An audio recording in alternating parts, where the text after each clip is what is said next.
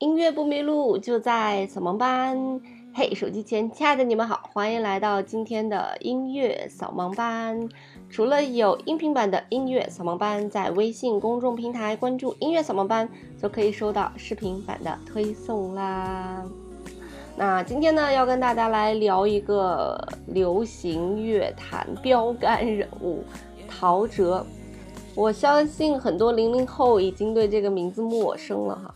对于零零后来讲，他们现在能知道的可能就是周杰伦呐、林俊杰啊、王力宏，知不知道都有待 考究。那陶喆就更不用说了。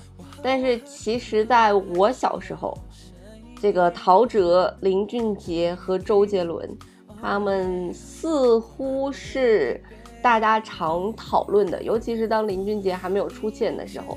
我记得以前上学的时候，班里就分有陶喆阵营和杰伦阵营，大家就干仗、打嘴炮啊，就互相骂，说到底谁才是 R&B 里面最厉害的人物啊？有些人就持陶喆观点，但是我这一派肯定是持周杰伦观点的嘛。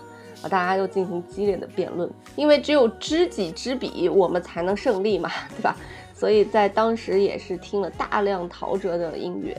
陶喆的音乐的确非常非常的棒，尤其是他的前几张专辑，啊，尽管近十年好像陶喆才发了两张专辑，也没有引起太大的波澜。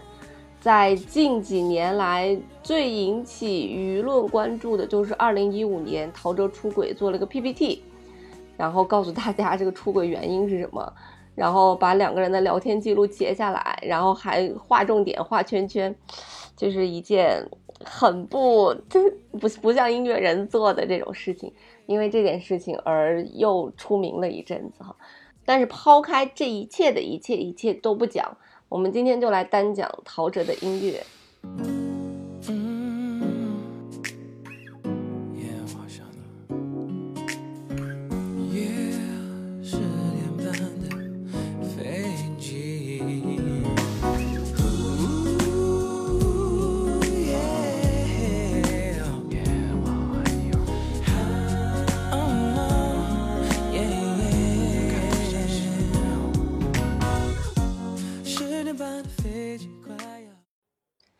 是不是没有听够？那我们后面还是会跟大家继续来听陶喆的很多很多歌的哈。那这首歌的名字呢叫做《飞机场的十点半》，来自于陶喆的第一张同名专辑的第一首歌。那这首歌的发行时间呢是一九九七年的十二月份，距今已经有二十三年的时间了。在二十三年后的今天，我们再来听这首歌，一点都没有觉得它脱离时代。现在去听，依旧觉得非常的好听，没有觉得哎呀怎么那么老掉牙哈。但是你去看这张专辑的封面和那个截图，你就觉得啊这照片好老气呀。所以时代在不断的变化，人们的审美啊，包括音乐审美也在不断的更新。那我们现在在听当时的那种流行歌的时候，依旧觉得这首歌它不落伍。我觉得就证明了这个音乐人。当时所具有的一种才华，就是他把流行的东西做成了一种，呃，可以把时间线拉得更长的东西，不仅仅是在这一时流行，在这一时激起了人们的荷尔蒙，把时间线拉很长，拉二十年，拉三十年，拉到五十年，它依旧可以让人觉得听了有感触。我觉得这就是这个歌曲厉害的地方。那如果往老一些的歌曲说，比方说像《月亮代表我的心》这种歌哈。那这种歌，其实你去听它的编曲呀，呃，包括这个一些乐器的运用，你会感觉说啊，感觉是有一点老，一听就是一首老歌，我们还叫一首老歌。可是它这个旋律写的非常经典，所以让你感觉这这这种老歌也是耐听的，会给你带来一些情感上的波动。而像陶喆的这种歌呢，啊，飞机场的十点半，可能说它的旋律并不是那么经典，但是从它的律动啊、配器呀、和声啊。啊，种种的元素加合起来、叠合起来，让你感觉这个流行不是一时的，而是能够延长时间线的。我觉得对于一个流行歌手来讲，这就是非常厉害的一点。而我们现在听的太多的流行歌，它只是太过于流于表面了，要不就是在一时能激起人们一时的一个兴奋。去年流行的海藻海藻，今年流行的什么左手画龙，右手画彩虹。等到明年的时候，你再去跟别人讲，没有听过这个梗的人，他就没办法 get 到你的点。但是像飞机场的十点半这种歌，不管你是在哪个时代去听，哪种场景下去听，哎，你都会觉得这首歌是有感觉的。那对于一些音乐人来讲，可能他会觉得，嗯，还是会有一些新鲜的东西、值得学习的东西在里面。那据说这首歌呢，也奠定了这个 R&B 创作的一个模板啊。那因为陶喆其实出道要比周杰伦还要早嘛。那陶喆之前呢，可能只有杜德伟，多多少少写一点华语流行音乐的 R&B，直到陶喆的出现，才让这个 R&B 做起来更有味道，它的流动感、节奏感，也就是我们说的那个伴奏的 flow 吧，让人感觉更舒适。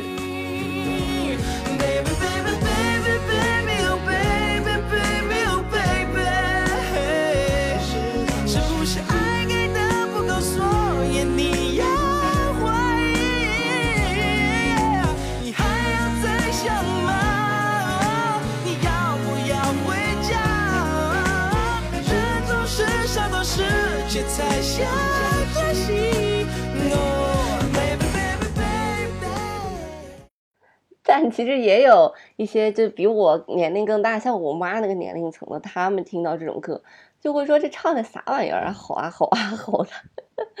嗯，但是可能我们这一代的人都会觉得这种唱法有一种。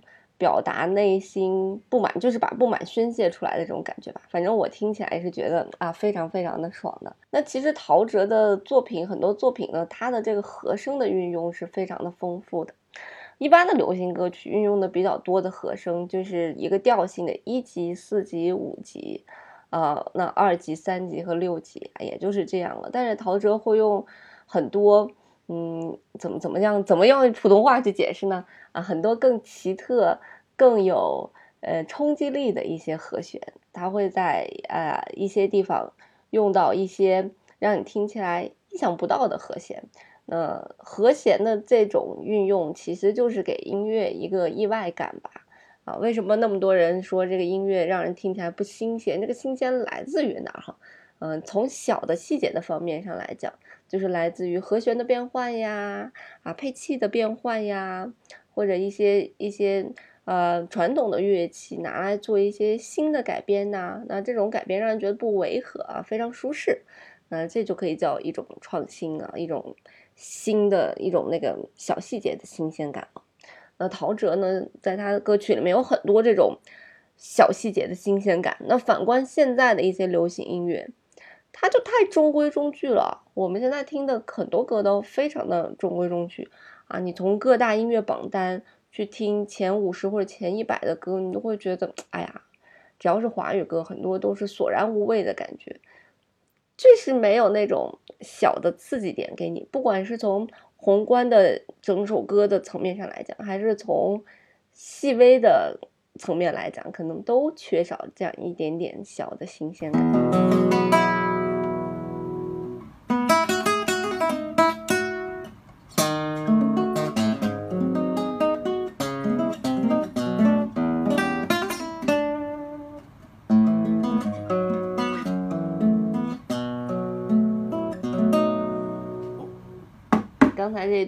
听过陶喆的歌，就应该知道这首作品是什么，就是来自于陶喆的《普通朋友》。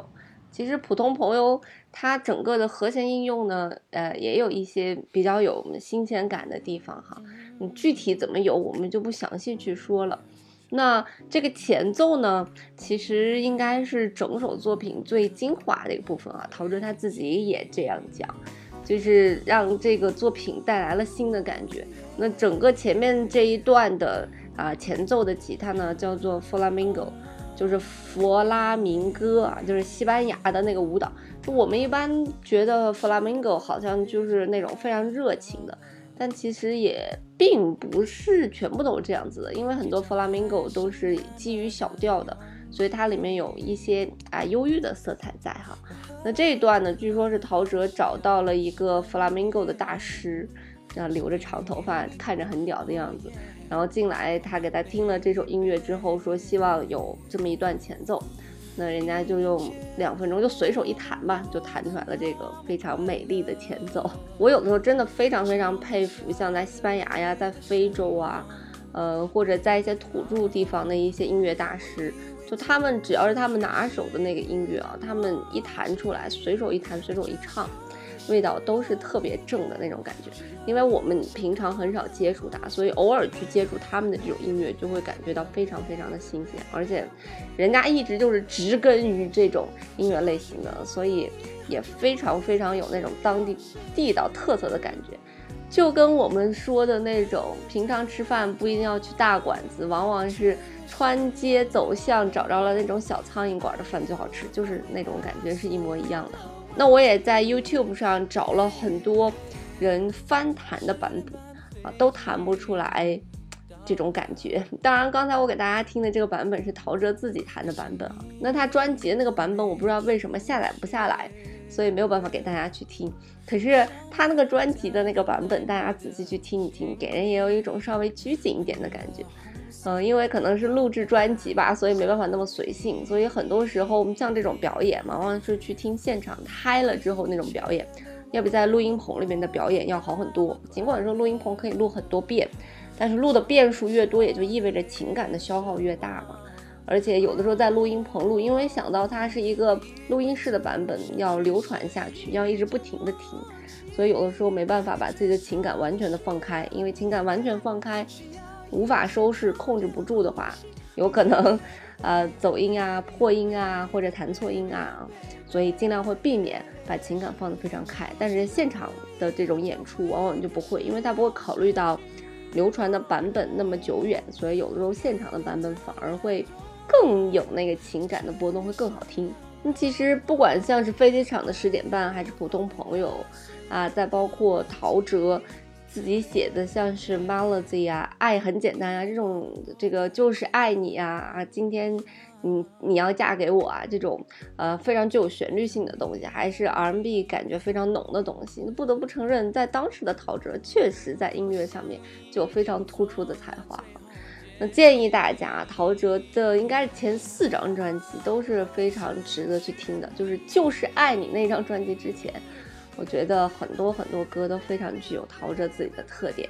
那陶喆除了自己写歌之外，他还改编了很多歌。因为陶喆的爸爸啊，陶大伟，呃，是也是一个有名的这样一个音乐人。他妈妈应该是唱戏的，所以嗯，他就改编了一些这个算是戏曲吧之类的这样子的东西。比方说，在第一张专辑里面有一首歌叫做《望春风》。他就把这个《望春风》用一种无伴奏人声，叫做阿卡贝拉的手法去演奏了前半部分啊，去演唱了前半部分。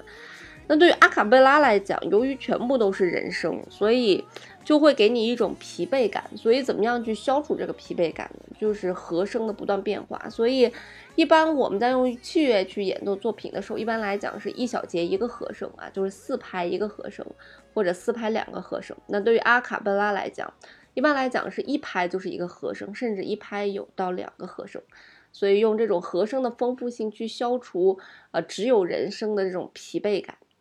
嗯，现在呢就让我们一起来听一听陶喆的这首《望春风》吧。那音乐不迷路就在扫盲班，我们下期节目再见喽。